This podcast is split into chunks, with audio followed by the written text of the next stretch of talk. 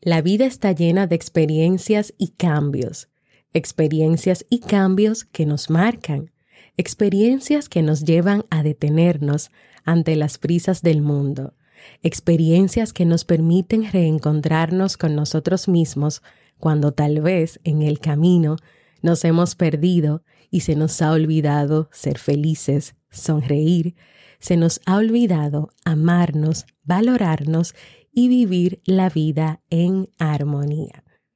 Bienvenida y bienvenido al episodio número 4 de la tercera temporada de la libreta de Lola Podcast. Mi nombre es Jamie Febles y hoy estaré como anfitriona invitada de este maravilloso espacio te doy una cordial bienvenida y te invito antes de iniciar a seguir a Lola en las redes sociales arroba la libreta de Lola y a que te suscribas a este podcast para que cada vez que salga un nuevo episodio lo puedas escuchar y no te pierdas todo el contenido de valor que te compartimos a través de este medio. Comenzamos. Tengo tantas notas escritas en mi libreta que definitivamente te las quiero compartir. Con este espacio busco poder ayudarnos a crecer y ver la vida con ojos de aprendizaje. ¿Quieres saber cómo lidiar con tus crisis de existencia? ¿No sabes por dónde empezar? ¿Quieres saber temas de pareja, espiritualidad? ¿Cómo convertirte en una mejor versión de ti? Pues este podcast es para ti.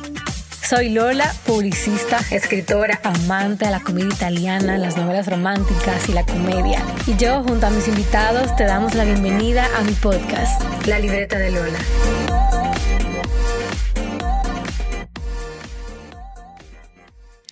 Bienvenidas y bienvenidos. Tal vez te estarás preguntando quién es esta voz que no conozco y dónde estará Lola. Mi nombre es Jamie Febles, soy psicóloga, podcaster también como Lola y escritora. Hoy Lola y yo estamos realizando una dinámica o asalto de podcast donde ella se encuentra compartiendo en mi podcast Vivir en Armonía y yo estaré compartiendo con ustedes un poco de mi historia y de cómo podemos vivir en armonía esperando y deseando que lo que vengo a compartir contigo hoy pueda ser de utilidad, de bendición para ti y para tu vida. Quiero comenzar contándote un poco sobre una parte de mi historia de vida, una parte de mi vida, una situación que se dio que marcó un cambio muy importante, que marcó un después, pero también un nuevo comienzo. En el año 2014 me encontraba ejerciendo mi profesión como psicóloga en un colegio privado del país. Tenía aproximadamente dos años y medio trabajando en este lugar, pero justo a partir del año escolar que inició en septiembre de ese año 2014, cuando las cosas cambiaron, la carga laboral aumentó considerablemente y solo para mí yo era la psicóloga de seis más que había, con más responsabilidades. Comencé a experimentar cambios en mi estado de ánimo, la cantidad de trabajo estaba fuera de mis límites, el ambiente se estaba volviendo tóxico, temeroso y hasta amenazante. Esta situación comenzó a afectarme profundamente. La mayoría de los días me iba a casa caminando cabizbaja, me sentía muy agotada, me llevaba el trabajo conmigo, esos problemas emocionales y psicológicos que se presentaban en mi lugar de trabajo, pero también las amenazas implícitas y explícitas que habían desde distintos puntos y el miedo. Yo conocía mis límites, por eso a medida que aumentaba el trabajo, yo me acercaba a mis superiores para explicarles que no podía con más, que no podía atender al mismo tiempo, por ejemplo, grupos de 15, 20 o 25 estudiantes para hacer los procesos psicológicos complejos que ellos me exigían. Además, estamos hablando de que estaba trabajando en un colegio, no haciendo procesos de terapia psicológica en un consultorio cuando trabajas con una persona a la vez y con un tiempo específico para cada persona. Pero su respuesta era, eso no es cierto, tú puedes con eso y con más.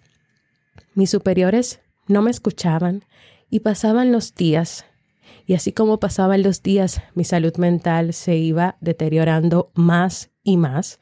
Comenzaron a aparecer ataques de pánico, porque recuerda que te conté que habían amenazas. Vivía los días en automático. Dejé de rezar y de cultivar esa relación especial que yo tenía con Dios. Sentía que mi corazón se endurecía, se me hacía difícil sonreír y tener una actitud positiva cuando sonreír y tener una actitud positiva era una de mis cualidades más fuertes. Era algo por lo que las personas en mi lugar de trabajo se acercaban a mí y me reconocían. Hasta que llegó un fin de semana que lo marcó todo y que lo cambió todo. Un fin de semana donde ya no pude más, donde tuve una crisis emocional muy grande y mi esposo viendo lo que me estaba pasando, cómo yo había cambiado y no era la misma Jamie, me animó a dejar este trabajo y a emprender, una palabra que sonaba muy extraña para mí. Mi primer hijo, que en ese tiempo apenas tenía dos años y medio, en ese fin de semana recuerdo que en un momento en que estaba en el piso llorando, agarró mi carita, mi cara, con esas manitas pequeñitas y tan dulces y me dijo, Tranquila, mami, todo estará bien. Ya no llores más. Y así, con el apoyo de mi familia, aún con mucho miedo, con mucha incertidumbre, decidí dar ese paso de renunciar. Cuando tomé esa decisión sentí que era la, la decisión correcta y que también fue una decisión que me permitió comenzar a experimentar paz. ¿Sabes qué? Yo sentía miedo, mucho miedo, pero aún con el miedo, con la incertidumbre que sentía, pero también a la vez con la paz que sentía y que estaba comenzando a experimentar porque iba a salir de este lugar. Yo di ese paso de salir de ese trabajo tan tóxico y comencé un nuevo camino de cambios y de experiencias. Aprendí algo yo de esta experiencia, de estos cambios en mi vida, sí. Aprendí que debemos conocer cuáles son nuestros límites físicos, emocionales y personales, no solo lo que tú permites y lo que tú no permites en tu vida, sino también tener presente cuáles son aquellas cosas que no son buenas para ti, que pueden afectar tu salud física, mental y emocional. Aprendí que hay que tener presente y recordar que somos seres humanos imperfectos y que no necesitamos la aprobación de los demás o de su validación. ¿Por qué? Porque a veces buscando esa perfección, esa aprobación y esa validación, nos olvidamos de quiénes somos y vamos callando poco a poco nuestra voz interior. Aprendí la importancia de cuidar la autoestima, de cultivar la autoestima, ese amor y esa valoración propia. En la vivencia de esa parte de mi vida, yo comencé a dudar de mí, de mis capacidades, de mis habilidades. Me cuestionaba porque yo sabía que las cosas no estaban bien. Incluso algunas de las situaciones que vivía en ese trabajo iban en contra de mis valores humanos y religiosos, las cosas que miraba, que observaba o que me invitaban a realizar. Pero por otro lado, me escuchaba en un diálogo interno donde me decía a mí, es que tú eres muy responsable y disciplinada, tú puedes con eso y mucho más, sigue adelante. Y número cuatro, que necesitaba volver a cultivar una relación conmigo misma o a tener una relación conmigo misma, una relación de conocimiento interior de mis emociones, de mis pensamientos, de mis deseos, de mis sueños, de mis ilusiones. Que así como nosotros cuidamos y mantenemos las relaciones con nuestras familias, con nuestras amistades, con nuestra pareja, con detalles, con tiempo de calidad, con escucha sincera, con compasión. Así también yo debía cuidar la relación conmigo misma, porque en ese proceso yo había dejado de hablarme y de escucharme. Al renunciar de este empleo, de este trabajo, que por cierto fue mi último trabajo formal, porque a partir de ese año 2014 hasta la fecha yo me encuentro emprendiendo. Inició para mí una nueva experiencia, inició para mí un nuevo camino a recorrer. Primero un proceso de sanación interior, porque yo tenía que sanar las heridas, las heridas emocionales que me había causado este trabajo, pero también yo misma, ese dejar de quererme, de amarme, de valorarme, de poder mirarme, de poder escucharme. Inició un camino de reencontrarme conmigo, con esas cosas que me gustan hacer, con esas pasiones, con esos deseos, con esa pasión de escribir, con esa pasión de hablar, con esa pasión de comunicar. Y así, con todo y el miedo y con todo y el apoyo también que tenía de mis familiares, de manera especial de mi esposo, de mi hijo, me animé a emprender y aquí estoy hoy compartiendo y pudiendo compartir esta parte de mi vida con ustedes. Uno de esos emprendimientos es mi podcast Vivir en Armonía. Es un espacio donde comparto temas de desarrollo humano y crecimiento personal, pensado en primera instancia para la mujer, pero que actualmente también se nos unió un público masculino. El tema central del podcast, que es el desarrollo humano y el crecimiento, lo enfoco desde cuatro subtemas que son empoderamiento, búsqueda de la felicidad, hábitos y relaciones interpersonales. Vivir en armonía busca motivar, inspirar y ayudar a las personas a descubrirse, a tomar acción y aprender a vivir en armonía. A lo largo de los años, tanto mi comunidad como yo hemos identificado varios aspectos o varias claves que necesitamos las personas para vivir en armonía. Aparte de las que ya te compartí, que fueron mis aprendizajes de la experiencia que viví, es decir, conocer nuestros límites, recordar que somos imperfectos, cuidar nuestra autoestima y tener una buena relación con nosotros mismos. También le agregaría hacer de la gratitud un estilo de vida. Una persona agradecida puede ver más oportunidades, más puertas abiertas donde antes ni siquiera las veía. Aprender a vivir sin prisas y con paciencia, no queriendo encontrar soluciones rápidas y triunfos inmediatos, sin entender que lograr lo que quieres es el resultado de un crecimiento interno y que ese crecimiento muchas veces requiere tiempo. Hay momentos en la vida en los que te esfuerzas en conseguir algo y tal vez tú sientes que no avanzas.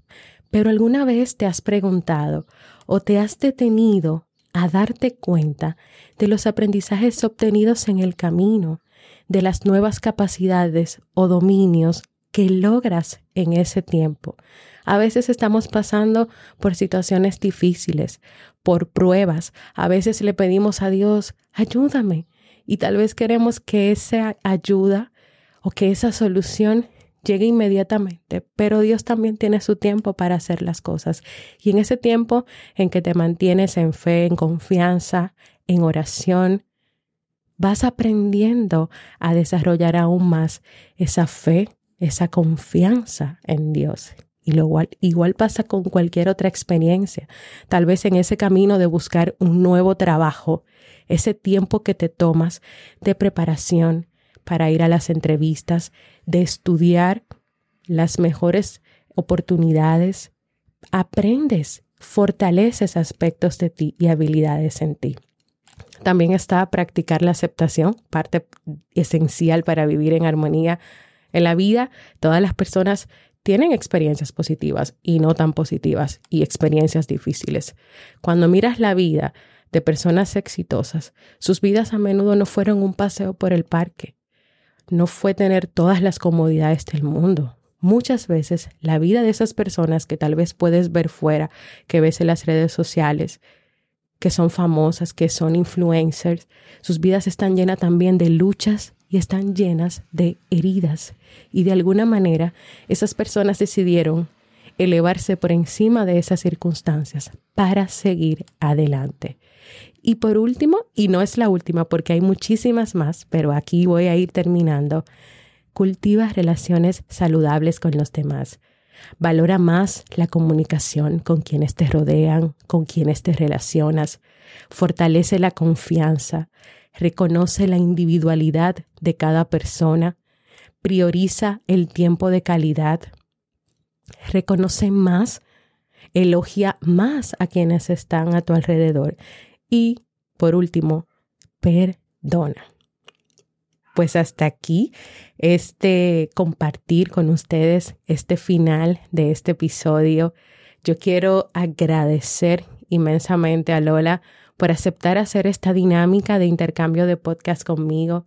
Gracias por darme la oportunidad de hoy abrir una parte de mi corazón o todo mi corazón y compartir este momento de mi vida, de los aprendizajes que dejó y también un poco de lo que esa experiencia me ha llevado a construir hoy. Antes de despedirme, quiero recordarte que el próximo viernes 11 de junio es el Virtual Party Shot de Amor Propio, donde se abordará el amor propio desde el ser, es decir, espíritu, alma y cuerpo. Lola tendrá como invitadas a Jan Suriel, mentora de marcas personales, a Catherine Castro, licenciada en psicología, y a Emilia Soto, especialista en medicina estética europea, con quienes se tratará en base a su expertise cada una de estas áreas del ser. Aún estás a tiempo de separar tu cupo en el link de la biografía de la libreta de Lola no lo dejes para después, porque el cupo es limitado. Gracias a ti por estar ahí y por el tiempo que dedicaste a escucharme. Espero y deseo que esto que hoy he compartido contigo, así como dice nuestra querida Lola, pueda agregar valor a tu vida. Nos escuchamos en el próximo episodio de esta temporada 3 de la libreta de Lola Podcast. Hasta la próxima.